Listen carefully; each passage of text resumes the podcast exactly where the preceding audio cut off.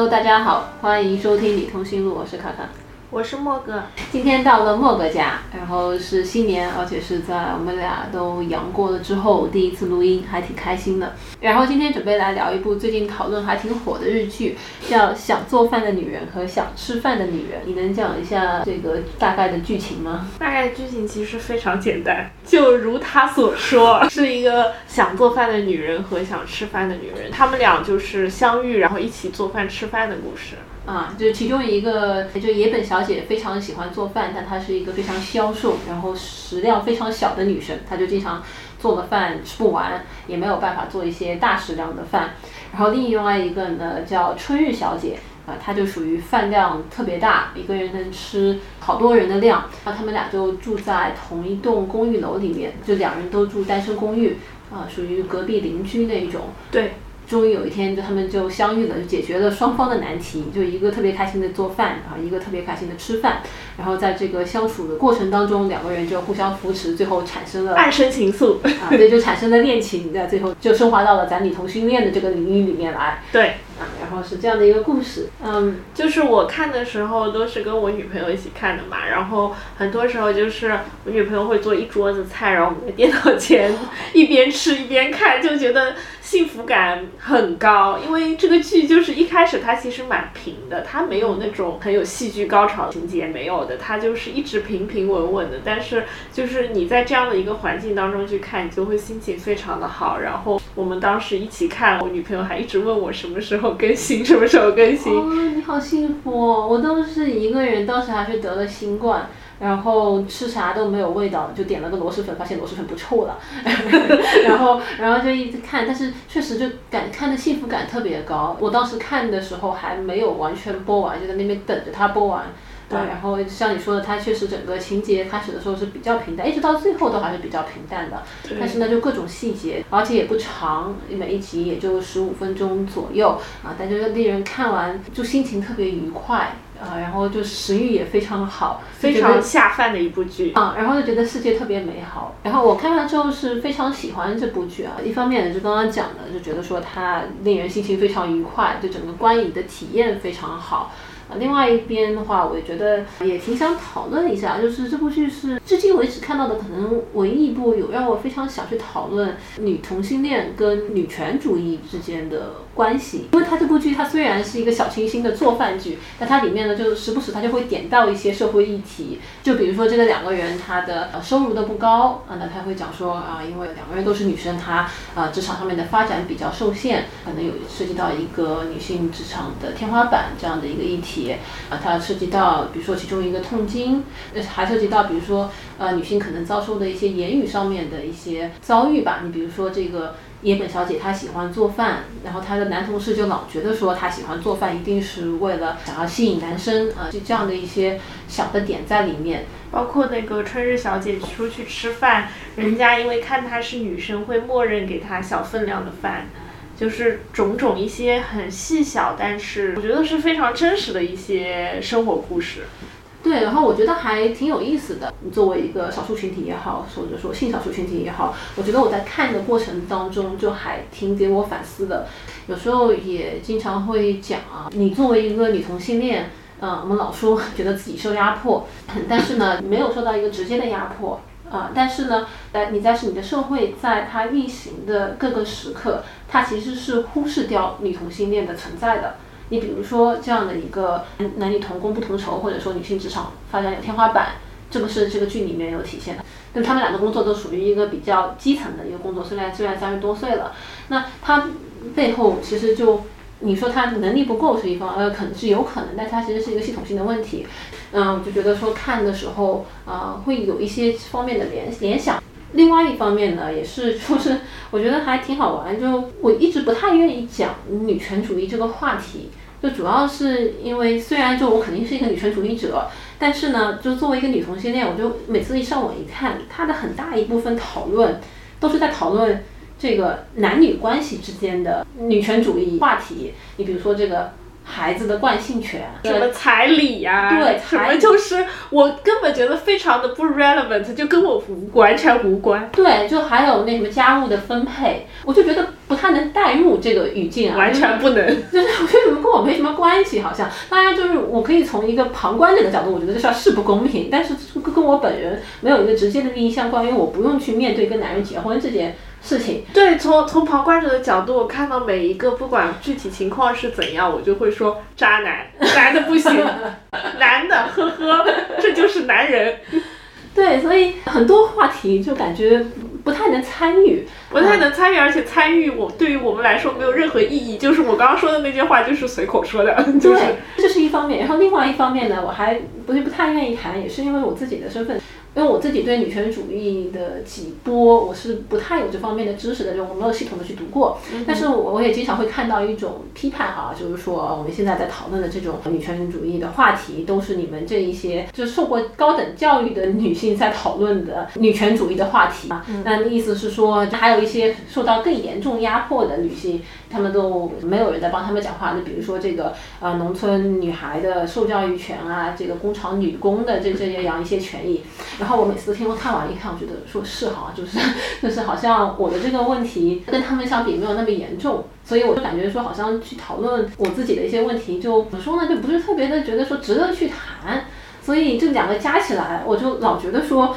这个女权主义在我身上，我不知道该如何去发声，你知道？但是我觉得你说的第二个问题很有意思啊，就是关于发声的问题。那我觉得受教育的人不去发声，难道你能指望不受教育的人他去强烈的发声吗？他没有这个 luxury，没有这个，就是他没有这个时间，没有这个精力，可甚至没有这个能力去发声。他就是把自己埋在自己的生活里，他不一定有这个时间，真的就是。对，但是你肯定是受过教育的人，他有更多的渠道去发声，你表达本身就是一种特权。但是你发声的东西，如果一直就是在关注于你的那些问题，啊、我就总感觉好像有点不太好。意思就是说我站在这个渠道，我是不是得为那一些更需要发声的人去发声？你也蛮客气的。但但是呢，但是更需要发声的那些人呢，我又不太了解他们的生活，你知道，就就跟那些直男直女一样，就是我不是一个工厂女工，然后我从小的受教育权就特别我好。我没有生长在农村，我也没有过什么买不到卫生巾的情 况，或者就是跟他们比起来很顺风顺水，我都不知道如何发声。对我们俩是俩沿沿海地区中产阶级的独生子女，对，就是这个受教育权、继承权，就由于这个独生子女的制度，虽然这是一个很恶劣的制度，但我们俩是这个制度的一个受益人，导致我现在的结果就是，我一直在谈女权的时候，我就有一种好像我我没有资格。对，我就觉得我是不是应该闭嘴？但但是这部剧，就是看完这部剧以后，我就很高兴，就是说，我觉得他谈到了一些作为女性共同要面对的问题，就是我作为一个女同性恋。我作为一个都市有一份白领工作的女同性恋，我可能会面对什么样的一个问题？这些问题确实是女权问题。就是我觉得我看了它以后，我就很有感触，然后然后我就想就是很感动，有人把这些小事还就是这样子表达出来，我觉得。但我觉得是很重要，而且我后来我在一些软件上面也查了一下，就很好像很少有讨论，就专门来讨论女同性恋和女权这两个群体，或者说这两个领域的一个交叉。我甚至看到了有讨论说，男同性恋是不是更支持女权？就有博客在讲这个，讲完以后当然那应该也蛮多有讲这个的。是吗？嗯嗯。哦、我感觉我没怎么听过，就是专门的这个东西。就不只是播客，就你日常跟朋友们出去玩儿，就都会有人讨论这种事情啊。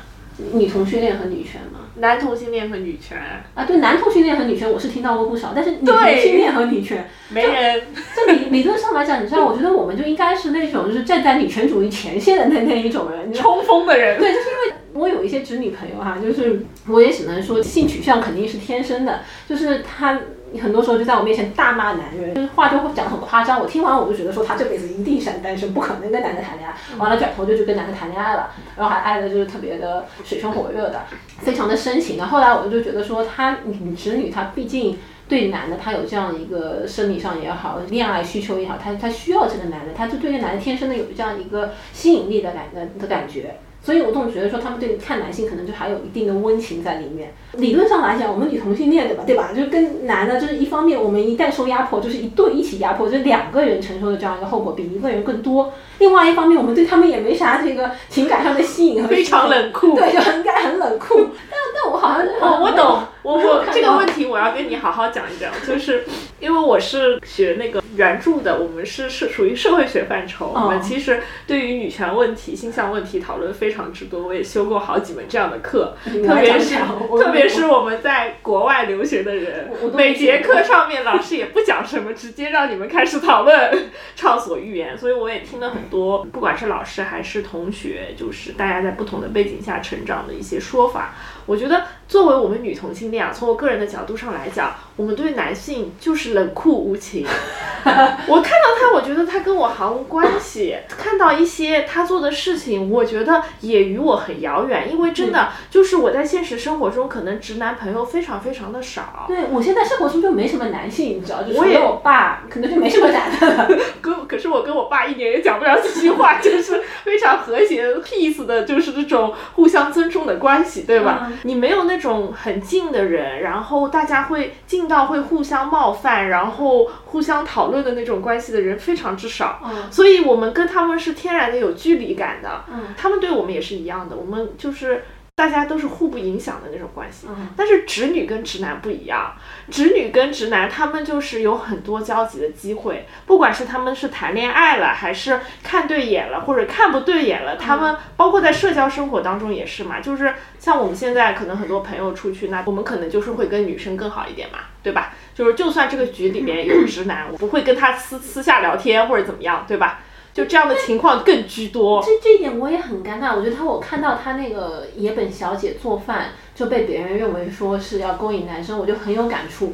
我也不歧视直男，对吧？就是你说一群人出去出去玩，有个直男，我也挺愿意跟他啊聊聊天啊，或者就是做朋友都没什么。但是很多时候，比如说我如果没有出柜的话，我就会觉得很尴尬。就是我总觉得那个直男不太能跟我好好聊天啊，他就。我可以笑吗？他就老老把我当一女的，但是我是女的，但他老把我当一个，你知道，就要不就对他有所企图，或者是要不就就有发展的机会，他还把你放那框里了。对，我就很不适。这这点我以前也想过另外一个话题，就是你知道 Me Too 运动发展起来的时候，就是很多女性跑过来说这个被男的性骚扰嘛。嗯。然后我其实一直在想，直女被男的性骚扰和我们女同性恋被男的性骚扰，这个感觉可能是不太一样的。因为我想了一下，呃，网站上有时候他会讲说，比如说女领导去性骚扰男下属，就这件事情，你有时候放在微博上面，甚至是会被下面评论说我好羡慕。那但这当然不对，你你被女女上司性骚扰肯定是一件很难受的事情。嗯。但是我是想了一下哈，假如我的女上司要来性骚扰我，和一个男的要来性骚扰我，我觉得女上司性骚扰我好接受很多。这是我个我纯粹个人感受啊，我理解很多人如果被女上司性骚扰，肯定内心也很痛苦啊。没有，那我只是说纯粹我的想象当中。然后我就想说，我说这个，我说我我如果被男的骚扰，我的感受跟直女应该不太一样。我觉得我的感受更像是一个直男被男同性恋性骚扰的那种感觉，就就特恶心，就是就是就你干嘛，就感觉。不对，你这不是那种就是性吸引力不大，都就是不管直女和女同性恋都觉得恶心，但是是不同的恶心。对，我觉得这肯定都恶心的。我不是说直女就觉得更少恶心一点哈，就是但但是我觉得不是一种恶心。但但我又很困惑这件事情，所以所以就在我的日常生活交往当中，直男的这个成分就越来越少。对，我觉得就是你说的这个这些东西，我非常能共情到，因为我以前在我读书的时候，就是可能几年之前，我也会有一些关系比较好的直男朋友啊。对你当时就有很多直男朋友，我还挺神奇的，觉得就是。我也觉得挺神奇的，但是但我感觉你工作之后的直男朋友就变少了。对，可能跟我那时候的经历也有关系，就是直男朋友他们挺好的，就是挺爽朗的，然后。我们在一起玩也非常合拍，不管是大家一起吃东西，还是出去玩，还是喝酒，大家都很开心。但是直男就是你可能跟他都已经有一年甚至两年，就是在海外，很多是经常是天天见面或者隔两天见面那种关系，就是非常非常好的朋友。之后他们还会把你放到那个框里，你知道吗？就是他们还是觉得他要么可以跟你发展浪漫关系、男女关系，要么就是他觉得可以跟你有什么炮友关系，或者怎么样。他们真的是这样子的，就是以我个人一个三十岁资深的女同性恋，然后包括曾经有过很多直男朋友的一个经历来讲，就是大部分直男都会这样。我可以跟大家就是重申或者保证，我刚刚说的话是真的。对我感觉不仅是这个日常朋友当中的交往，直男是这样。我觉得我在生活的很多方面，这个就是剧里面也有体现，都会遇到这样的一个预设，就是我是一女的，我一定想要找个男的谈恋爱。你包括我之前去面试的时候，嗯，那个中年男性就跟我假设，我当时我说我人在苏州，我想去北京工作，我之前也在北京工作过，嗯，他就不相信我会在北京久待。然后那就跟我讲说啊，如果你以后这个男朋友要去外地发展，你你怎么办？然后我就有一种，就是你知道，我作为一个女同性恋，这问的到底是什么问题？就让我去假设我男朋友要走，我要不要跟他走？我就当时一下子就语塞了，你知道，这个面试表现不是很好，就是那你怎么糊我没有弄过去没有办法？回答这个问题。我觉得我们可以专门开一期讨论女同性恋在面试里问到这个该怎么办，就这个问题其实很常见，因为你知道我现在很常见，经常会遇到。对，而且我现在，你想，我过两天过生日，我就三十岁了。然后我出去，我不跟大家出柜，我就是一个未婚女性，然后我就属于一个适龄未婚未育的女性。你知道我前前阶段我不是很久之前，大概一个月之前，我去面试，人家问我什么问题吗？什么时候准备怀孕吗？嗯，就是第一问的是你结婚了吗？有男朋友吗？然后就问我说。你会在近一年内会有备孕的打算吗？就是这些话题我都不知如何说起，但是就在职场的角度啊，我会这么回答。我每次都说我是就是坚决不婚，没有男朋友也不会有男朋友。然后对也会问到说就是关于会不会回老家这个问题，因为我是在上海面试的，就会问我说会不会回去什么？我说我绝对不会回去。我说我跟我的父母都是比较喜欢保持距离的人，就是对于我来说，这是在一个职场上面就非常坚定但是完美的答案。但是就是从我的角度来讲，我又不想这么去回答这些问题，而且被问到的时候我又陌生又难受，你知道吗？对，就是这样一种感觉。因为我不太喜欢说谎，哪怕在面试的时候，对对吧？我也不想跟别人讲说我是个不婚主义者，我我不是，我也不是一个坚定的独身主义者，我就女女朋友就没断过。但是然后你就老强行要掰扯说自己就是这个认为婚姻制度不太对，我就不要结婚，我就觉得很难受。而且面试的时候，你一定要说的信誓旦旦，很有自信。然后我就自己都觉得自己没有太大的说服力，但我又不能去指责他，然后我也不想给他就是给面试官一整个演讲来跟他讲说这个现在的社会如何如何，你的问题如何如何。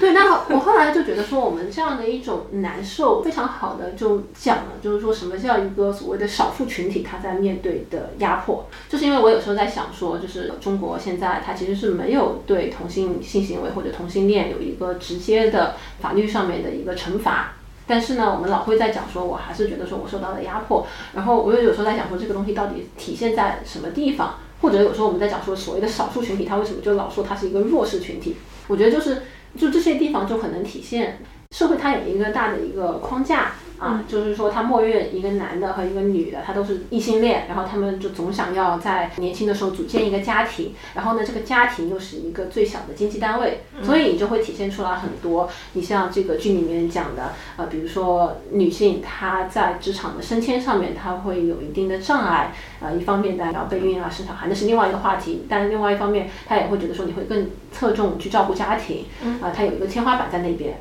然后包括你像在国内的话，我们有时候会讲到说，这个农村的女性，她很多时候宅基地是没有继承权的。那扯远一点来讲，这段时间像英国、澳大利亚很多地方，它的护士和中小学老师都在进行罢工，就是因为他们觉得他们的那个工资会比较低。那这些东西虽然看起来它关系不大，但它其实背后的一个逻辑是一样的。这个逻辑是我妈跟我讲的。他那时候在跟我讲说，为什么农村女性没有宅基地这件事，这件事情是合理的，而且这个前提是我妈已经知道我是一个女同性恋，不可能结婚以后，她说女的虽然没有继承权，但是女的嫁了人以后，这个男的有继承权，所以他仍然是会有地方住的，所以他觉得这个制度是合理的。那包括其实像英国和澳大利亚，包括美国这些地方，它的中小学老师和护士之所以会工资很低，就是因为传统上来讲，你放一百年前，就这几个工种都是属于女性她在结婚之前会短暂的去从事的一个工作。所以整个社会她就不把这些工作认为是一个养家糊口的工作，她会觉得你从事这些工作的人，你之后去嫁人，那你家里的男的他可以赚钱，所以他这些工作他的工资就会很低，就相比于那些他觉得是正统的要养家糊口的工作，就是传统意义上男的从事的，比如说像医生啊、律师啊那些工作，他的工资就很高。那这这些背后它的逻辑其实是一样，就是主流社会他会认为我有这么一个框架。如果你是一个异性恋，如果你就结婚了，那你在这个框架里面，你就会比较顺畅的能够生活。但是如果你在这个框架之外，你就像比如说我们这种女同性恋，她我不不结婚，或者就有一些单纯的不婚主义者啊，或者说说他可能出于各种原因他就没有结婚。你一方面社会就有很多污名化啊，就说什么老处女啊乱七八糟的啊，但另外一方面你就会发现你没有办法把自己放到那个框架里面，然后你就会有很多不利的结果。你就说我不跟男的结婚，那我明摆着收入就降低，网络？要俩女的生活在一起，那我们俩收入就更降低。所以这点有时候也在讲说，我说男同去讨论女权主义，俩受益人在那边，有时候就是讨论的其实总总觉得有点不得劲。然后这但这个不一定是这个，我觉得说是男女之间啊，我觉得是任任何的少数群体，他都会面临这样的一个问题。记得我那时候去申请澳洲的一个律所，然后那个律所呢，他就会让你填一堆背景资料嘛。啊，里面其中有一个背景资料，他就让你填你在澳洲参加的那个高考的高考成绩。然后我又没有在澳洲参加过高考，对吧？然后我就没有办法去填这个成绩。但你如果不填这个成绩呢，他就他那个网站他就没有办法推进。必填项。对，必填项。那这个时候其实是一样的，他就说你这个申请的设计人他就没有考虑到说，也许有人来申请你这个职位，但他没有参加过澳洲高考。嗯。那你对我来讲，那我感受就很不好，我就觉得说你没有考虑到我。对吧？我一下子可能就有点没有自信。你包括说，你像在国内生活的外国人，其实也是一个一个情况。你比如说，我前段时间有一朋友，他他的那个微信支付是用护照来做的，然后他护照过期以后，他就换了护照。那换护照他是会换号码的，然后我们身份证如果过期了，换身份证的话，它是不换号码是不变的。所以他那个微信支付里面，他就没有让你变更证件号码这一个选项。嗯，呃，然后他现在他就用不了微信支付，是因为他用之前的护照去注册了微信以后，他现在就没有办法实名认证了。对，他的那个证件过期了，要让他重新去更新证件，那他更新的证件又没有办法用，是因为他的那个号码变掉了。那微信他就没有考虑到说可能有人他没有身份证，或者他的证件会变，所以我觉得这些东西它都是一样的，就是说我们这主流的社会它有一个针对大多数人，或者说在他的观念里面是一个合理的情况。然后剩下的这些少数群体就被放在了边边角角的地方，很多时候你就会没有被考虑到，然后你就会面对一个很难受的一个情况。这可能就是更多的讨论的是一个。就是正常和不正常，就是 normal 和 abnormal 的一个情况。然后其实人也是会被区分出来的，他就是有一个少数和多数，或者我和你这样子，大家之间是有区别的。然后就是造成这种感受的区别非常之大。对，那任何东西啊，我觉得，呃，以前我们也在讨论说什么叫种族，什么叫性取向。我那时候我就有一个观点，就是说。其实是先有区别对待，才会有种种族的区分。就如果两你两个种族完全没有区别对待的话，他们俩是意识不到自己属于不同种族的。那这个扯远了。嗯，回到这部剧，所以我就觉得说这部剧我还是挺高兴，就是因为它很好，就是它的一些关于社会议题啊、女权的那种话题啊，包括同性恋的权益啊，它都没有特别苦大仇深的给你在那边点出来。但是他也毫不避讳的去展现了一个女性真实的生活状态。对，就是我觉得挺难得的。而且后来我看那个评论，就是说这部剧其实是在日本一个很大的公开的电视频道播出的，相当于是 NHK 的一个电视剧。对，NHK 是一个什么？日本他们的一个电视台，他们有很多他们的纪录片什么的都会比较有名，比较好看。OK，就是我大概理解，就是属于我外婆每天会看的什么苏州综合一套，就这样。对，因为他们的纪实频道什么都还挺出名啊。然后你就播出了这样的一部既好看，但是又点一些女性现状的一个片子，我觉得就还挺难得的。对，然后因为这个是一个美食百合番，这是一个 一个漫画改编的这个电视剧作品嘛。呃，漫画家他本人也表示，之前其实因为这个漫画有一定的热度，他之前也收到过不少的提案。然后有很多提案都是说我们去模糊掉这个女同性恋的部分去来做这个美食番。对，然后但是最后他都拒绝掉了。然后直到他收到 NHK 的这个提案，他觉得非常的开心。可能主创团队也会比较了解这个 LGBTQ 群体，然后更有意识的一群人去做的这个一个电视剧。我觉得他的确就是一开始你都没有意识到它是一个百合的一个题材，你就感觉就是在吃饭嘛。然后有甚至有一些就是很很日本的那种好笑的地方，比如说他们俩第一次相见是那个春日小姐拎着整整两大桶炸鸡，嗯，然后那个野本小姐看到他的时候，就是她不是说很 judgmental 的那种评判别人那种目光，说哎呀他吃两大桶炸鸡，不是，他是超级羡慕，因为他就是经常很喜欢做饭，然后他从他就梦想着一直想做那个大份的食物，然后才去引出他们的搭上话，然后最后一起吃饭的这些情节。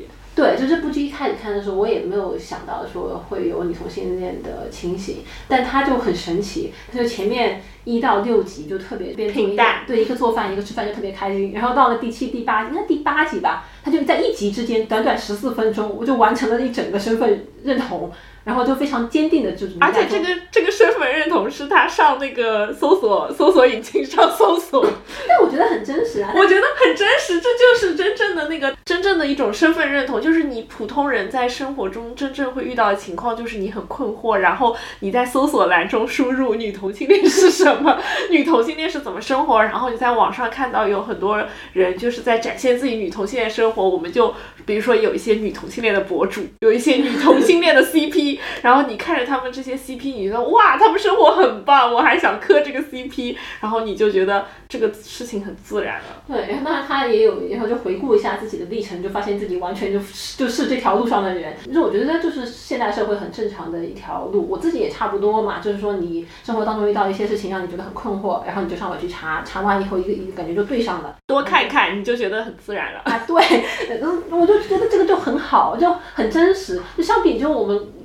就上次聊那个花香，你就觉得说他们俩在到底在干嘛？为什么没有人上网去查一查？然 后对，还有很多可能会喜欢用非常抽象的那种方式来表达的那种电影也不一样。不知道，我觉得因为我觉得有很多导演或者很多这种影视团队，他们去拍这样一个作品的时候，就想法跟我们真实的女同性恋会差别很多。其实我们都是很普通的人，我们就是看一看网上的东西，我们也会被吸引的人。我我不知道，我我我有时候也反思，就是不是我们俩就这方面真的从来没有遇到过困惑，所以我们就觉得说看看就行了，就是你就知道你就过日子去吧。就我老会看到一些导演啊，就会想说我们女同性恋一定经过了一番特别痛苦的自我挣扎，就这种也不能说没有，我觉得肯定也有很多人有。啊，但是就对，或者有一些导演的作品里面展现出来的女性就是情谊，就是这种蕾丝边的情谊是充满了情欲氛围的。当然会有情欲，但是可能也是很平淡的情欲呢，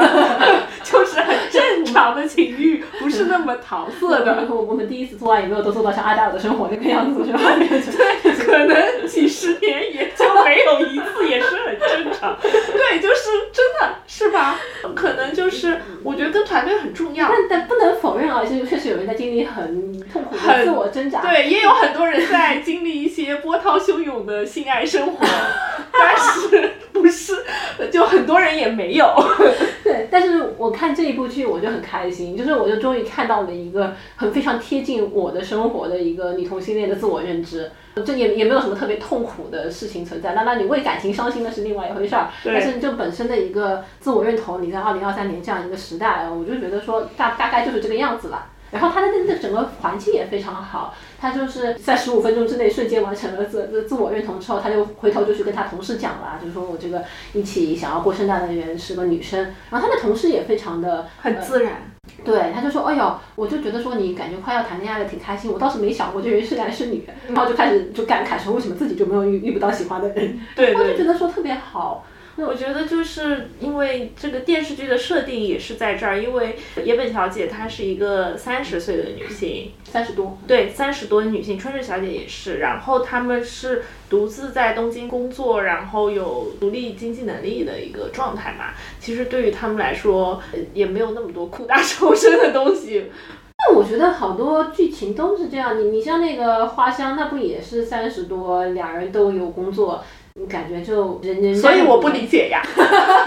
对。但但是我说实话，我没有看到过亚洲的剧里面有这么自然的展现出来，我是个女同性恋，完了就是要有一个自我认知的过程，但这个过程又没有特别的苦大仇深。就结束了，然后我们就继续把剧情推进。我没有其看到其他的这样的剧。对，而且它很真实，包括就是啊，他们俩聊就是说痛经的事情，说啊说经常很痛，然后那个春日小姐说，那你是不是要去医院看一下？然后当时那个野本小姐说，好像为了这种事情去专门看一下医生，好像又有一些不好意思，又觉得没有必要。然后这时候春日小姐就跟他说，不是这样的，就是应该去看一下，说不定医生能看出什么问题，或者能帮你缓解这个问题。我觉得就是。非常现实的，很很多，甚至大部分女性都会遇到的一个事情。嗯，对，这个一个是痛经，另外一个也就是说，这个亚洲人可能就特别是亚洲女性对这个痛感就觉得说总觉得应该要忍受这个痛。对，但是他这个处理的方式就是让我觉得。就是我没有想到会在电视剧里看到这样的这样的一段对话，我觉得还是挺惊喜的。对我开头看两集的时候，甚至有一点点愣了一下，就是因为它应该是漫改剧嘛，就它的情节有时候是挺夸张的，而且这个感染力非常强。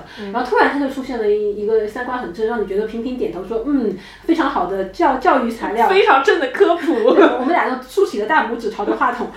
对，然后然后他又继续把这个故事推进了，我就觉得说诶，还可以这样。对，而且后面就不但是他那个同事很自然的接受了。那时候野本小姐问他说：“你你怎么会知道就是怎么怎么样？”他说：“哦，我以前大学的时候也有朋友是女同性恋，就很正常啊，就是又不又不是没见过。”我想说，对呀，又不是没见过，要活在二十一世纪了。嗯，对。然后到最后的时候，那个春日小姐去她之前去的那个饭店嘛，然后那个饭店。就也不会再默认的给女性更少的饭量，而是推出了小份、中份和大份，让大家可以选择。对，就这整个一部剧，我感觉就很正能量。对，社会氛围都特别好。这个饭馆老板娘就看到那个男的给了春日小姐一小份饭以后，就是觉得这男的怎么怎么这么做事情，谴责他。对，然后他们再次去的时候就进行了改正，你就觉得说这个社会正在进步，很高兴，然后大家都喜气洋洋的。对，然后这个菜也很好吃啊，然后对，然后野本小姐回单位的时候。之前她那个做饭很好吃，肯定是一个好妈妈、好妻子的那个男的。嗯。那个男的自己带了便当，然后他说：“ 我也做便当了，我会不会更受欢迎一点？”我觉得说牛逼，这里写的。真的吗？我这边看到这边，我就是你你那个反应，我就说男的不行，这怎么这样？我觉得就是有的时候我在想啊，就是是不是我们女女同性恋跟男性大家就是天生就是有一种敌对的关系，就是因为有的时候你觉得自己跟他实在太。没关系了，就是大家都很冷酷无情嘛。然后加之我我心里啊，我就觉得有些男的他就是他即使知道你是女同性恋，他还会把你放在那个可发展的框里。不不不仅如此，他有时候知道女同性恋以后，很多男的他第一反应就是觉得这事儿挺刺激性欲的，就他一听听女同性恋就就靠那个俩女的的性爱片。还有那种就是觉得你是女同性恋，如果他能跟你上床的话，说明他更厉害。啊，这种非常的普遍。就是以我三十岁的人生经历告诉你，这个真的是让人非常不适。就说什么你尝一尝男人的味道，你就不会再喜欢女的了。就你尝一尝男人的味道，你也不会再喜欢女的。这这个回答很好，我学到了。对，就讲回到我刚刚说的，就是我在上学的时候，在课堂里的一些讨论啊。就是当时我们还讨论了蛮多东西的，然后印象特别深刻的是，我班上有个女女同学，然后她是美国人嘛，然后她也有男朋友，她是直女。我们讨论小组的时候，她跟我们讲说，就是她发现男人是需要 educate 的，就是你一定要去教育他。她跟她男朋友在一起的时候，她男朋友就各方面意识都很薄弱，就你说他不尊重女性吧，他也挺尊重的。但是确实是要，但是知道如何去尊重。对，但是他日常生活中呢，又有一些这种小的事情，让你觉得是一根刺，让你很不爽。就这种情况也很普遍。然后我这个同学他是可能本科是学的教育学吧，然后研究生我们一起在这种社会学啊，这种人类发展这种里面在学习呢。他这这方面知识储备也非常多，然后他也很清楚自己想要的是什么，他就一点一点的教育她的男朋友，呃，她男朋友就会变得更加的有意识，然后各方面也会。就是让他觉得很顺心。特别是我觉得应该我在网上也看到过，会有一些其他的侄女教他们的男朋友或者老公在家里学着坐着撒尿这种事情，就是类似的一种感觉，就是你要去教他，你要去感化他，你要去 enlight 他，你知道吗？但这我觉得也就是侄女有这样一个耐心哈。对，所以我想说的就是侄女跟男人之间会有这种温情的瞬间，还有这种 connect 的瞬间，他们可以改变男人，跟男人产生连接，但我们不能。对你让我就想起来很，我我以前也反思过，我说我是不是太没耐心了？那时候读书的时候嘛，就是周末就是大家一起去采购，我有时候跟俩日本男同学一起会去买东西，嗯，然后我就很不舒服的一点，就他们老想帮我提东西，就是啊，他老想帮我把这东西拎上楼，然后我就说不用，然后他老觉得我是在跟他客气，就是强行帮我拎上楼，我心里就觉得哎呀天哪，干嘛呀大哥，就就很难受。但是呢，我又不像侄女一样，你知道对她很有耐心。那侄女教育男朋友、老公，对她自己是有好处的嘛，就是为她未来着想，你跟这人过一辈子，你把他训练的让自己顺心一点。我就我也没有这个想法要去教育这位大哥，就连话都不想跟他多说一句。对，然后我就我就很生气，我就说我不要，就脸就拉下来了。真的吗？啊，然后他就一副惊慌失措的样子。他说我做错了什么？对他觉得他很有绅士风度。嗯。然后那，在这个时候呢，我就有时候我也反思自己，我说我是不是得给他干嘛对他这么凶啊？我是不是得教育他一下，或者说我是不是得就是跟他解释一下我的想法？嗯、但我又觉得说天哪，我只是想着去周末去趟超市而已，我干嘛还要负担起这种去教育男人的这这个工作？啊、对呀、啊，所以我跟你说，我觉得我们好像跟男性天生就是一种敌对的、互不关己的关系。好像是，我现在这个生活当中就没什么难的，然后我就觉得觉得最近的生活也也比较的舒畅。对的，我可能就是也是到了三十岁之后，我觉得就是有一些不必要的社交，我也不想社交，我也不想在直男面前假装自己很善解人意。我感觉我生活中的直男朋友也是越来越少，就留下最多留下几个酒友。但 但我又觉得说，你说这个世界上，毕竟大部分怎么说呢，有权有势或者掌握很多社会资源的人，他就是个直男。你说我们这种欠缺跟直男交往的技能，就感觉对个人发展也不是特别的好。那我们可能就是个人发展不好的东西不止这一点。我，那倒也是哈，毕竟我们是在面试当中都没有办法好好回答问题的人。对，我现在那个之所以在我现在的公司还待下去的原因，就是我们现在整个团队里面没有男的，我特别高兴。真的吗？真的没有。但这个东西不一定是好，就是因为我们可能目前的团队过于佛系了，所以他的业务啊、薪资啊跟同等比呢，就是会稍微低一点点。嗯。但是这就导致特别有野心的男生，这就导致这个组。对，这就导致男生他如果比较有野心的话，他本身背景又很好，他很快可能就跳出去了，所以留下来的就是这种女生就比较求个安稳这样。呃，但你想起来这个原因呢，也挺让人心伤心的，就觉得说我有一个全女生的团队啊、背后是这样的一个原因，甚至有一些我们的这个呃领导啊，他都会讲说，哎呀，怎么现在就连个男人都没有？然后我每次都会站起来说这是个优点，但是怎么说呢？那反正对我来讲，我还是挺高兴的。我觉得就这个环境对我比较的还挺友好的，也没有人整天来问我说你什么时候结婚或者怎么样。我也是在一个。就是大部分是女性的团队，但是女性也会问我你有没有男朋友，还会给我介绍不知道哪个犄角旮旯里面拉出来的烂男人。对，但我们团队可能就是相对还是边界感挺重的，我觉得还挺好的。不过我也看到就是这个剧下面也也有很多也有也有评论嘛，就在说这个两个人好甜，然后就说这个春日小姐好贴心，又让我再一次的感慨，我就说这个男跟男人谈恋爱的体验可能确实不是很好。就是我觉得在我看来，体验感真的差很多，因为我感觉看的时候我就一直在感叹那个春日好温柔。但是我觉得这个就是女同性恋谈恋爱，女生跟女生就是这样的。对，就很正常啊，就是人家就是要很贴心、很温柔这样。对啊，那人家生病了，你不得去缺药就买点药？你觉得他饿了，不是做点饭，不很正常的？对于我们来说，感觉是很基础的。对，然后我就看好多评论就在讲说这个好甜啊，就感觉好像非同一般的样子。如但是如果是在一个异性恋关系当中，男的能做成这样，就都值得发一个小红书下面跟一百条留言夸他。真的吗？嗯，好像也是。我以前还看到哪一个那个民国时候的名媛。发就专门写文章，说自己很感动，为啥呢？就是她生病的时候，她老公给她煮了碗白开水，然后就说那那男的本本来一点从来不做家务的，就为了她还去烧水了，就是烧到她很感动。会看到这种东西？你反思一下。哦，我的知识库里面有很多民国八卦的，我我我从初中开始背那个什么新月派的诗，那时候就开始从徐志摩、陆那陆小曼、林徽因那那一帮人开始就储备了大量的民国八卦。可以。Anyway，还有就是我我还蛮喜欢这部剧里面春日小姐的体型的。哦，对，因为就是在日剧当中，你很少能看到不纤细的女人，就是所有人都很瘦，极度瘦。因为我感觉是这样，就是我去日本玩的时候，几次去日本玩。感觉我可能算是街上比较胖的人，真的真的，就是我我在国内穿 M 号，我在美国是穿 S 码的，然后我到了日本就是我到了日本就觉得街上大部分人都非常非常瘦，就是这个大部分是百分之九十八到九十九那种。我跟我朋友我们去逛街啊，买牛仔裤，就是我朋友那个码都不是很好买，有时候。嗯。对，就是他们电视剧里的人也都比较瘦的，我感觉是这样。对。然后，但是春日小姐是一个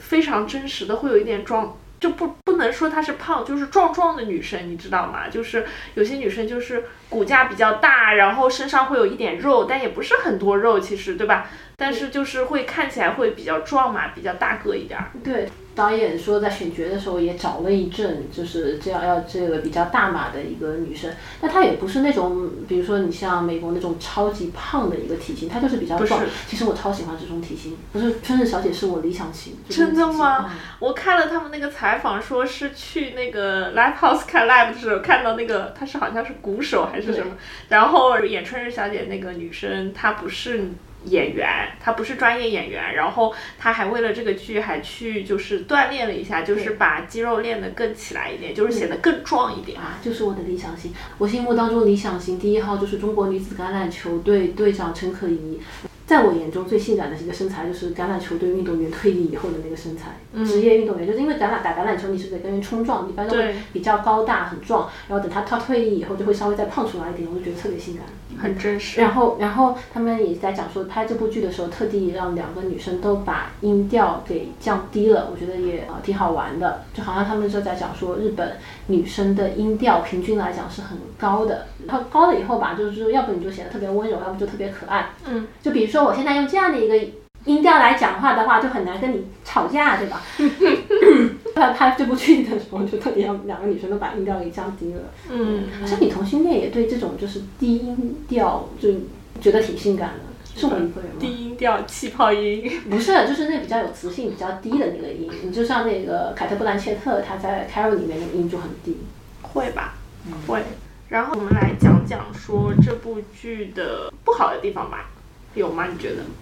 我想想看哦，进程太慢，讲到最后连个手都没牵一下。对，这我觉得是最大的问题。就是，当然它是一个改编的作品啊，就是它肯定是基于漫画的一些进度啊，然后漫画的一些情节设置来做的。但是我觉得有个很大的问题就是，虽然说他以非常诚实的态度去出席了一些女权问题，然后。包括就是 LGBTQ 的一个性别认同啊，这些都是很明确的表达出来的一个不需要打标签你就能知道的一个女同性恋的一个状态。但是他其实对于两个人的情愫当中没有太多就是非常浪漫的这种表达吧，两个人没有互相告白，然后还没到那一步呢。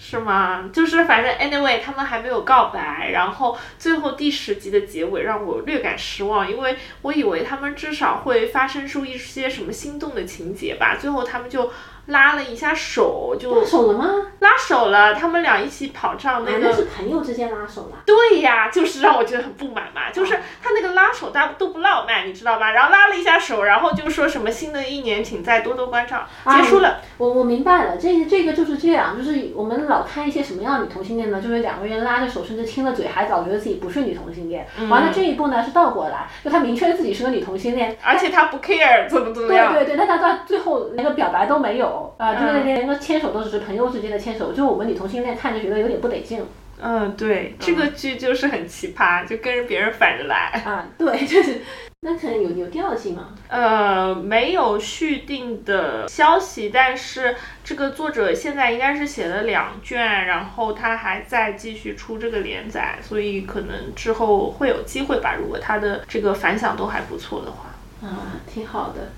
我插个题外话哈。嗯。日本现在的物价真的很高吗？就我印印象里面，他们俩好像真的要省吃俭用，就是吃块牛肉好像都是特别了不起的一个事情。我觉得挺高的。就因为我新冠期间，一个是在看这个剧，一个另外一个是在看那个粉红理论泰剧，还看了一部剧是日本讲两个男的同性恋，啊、也是一部美食剧，叫《昨日的美食》，拍的挺好的。看过。啊、拍挺好，但它里面那个也是，就是一那也是一男的，四十岁，在做一个坚持不加班的律师。那他里面也是，好像就是什么去买菜，都都得精打细算，就是感觉到四十岁都没有实现这个菜市场自由的感觉。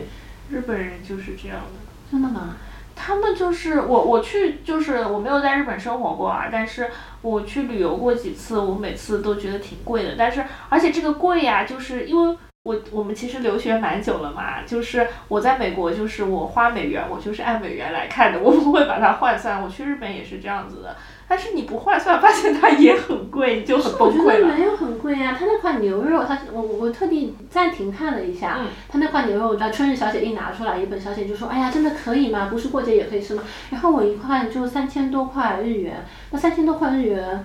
大概换算也就两百多块钱吧。但是你一顿就能吃掉一块牛肉吧？那这样你自己在家做饭就就牛肉就两百多了，你还不要算上其他的，还是挺贵的吧？就是我觉得有，特别是有一些特定的东西在他们那儿是挺贵的，什么牛肉啊，然后还有比如说一些水果什么的都是挺贵的。可是他们俩毕竟都三十多岁了，而且都是也没孩子没家庭，照照理来讲，你比如说我跟你出去吃一顿两三百块钱的，不不一样，不一样。我觉得我们还是就是，当然我们在社会当中收入也一般，但是我觉得他们俩在那个第一集就有讲过，他们俩都是合同工。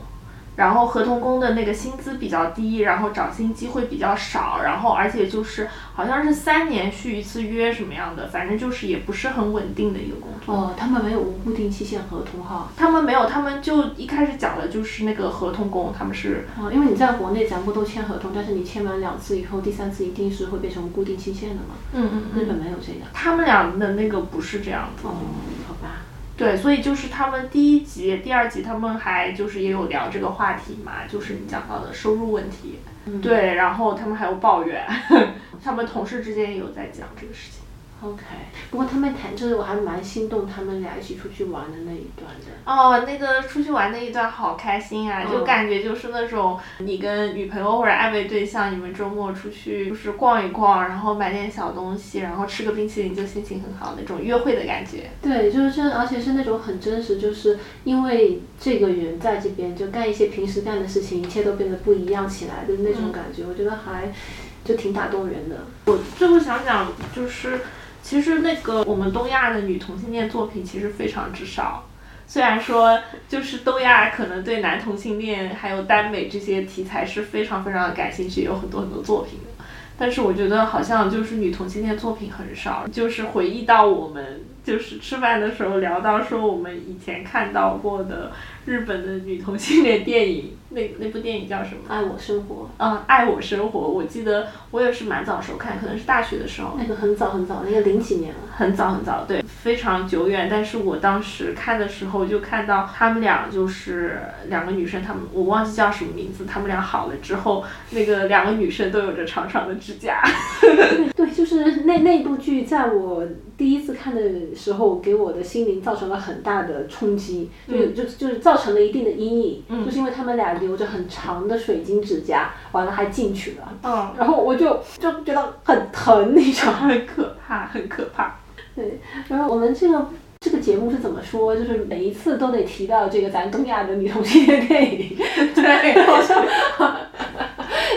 那那可以感觉预告一下，下一集我们咱继续来聊这个东亚的女同性恋电影，这次就聊那个粉红理论。现啊，电视剧。电视剧最近挺火的一部泰国的电视剧，那里面俩人也都留着长水晶指甲，完了人家去俩女同性恋约会就一起去做指甲，就是个年度迷惑行为，对我来讲是。对，但是他们做爱之前好像会卸指甲哦，respect。对，关于指甲这个问题，我们留到下期再聊啊，我也有很多想吐槽的地方。对，下期再见，好，呃，那感谢您听到这边，祝您生活愉快，拜拜。拜拜。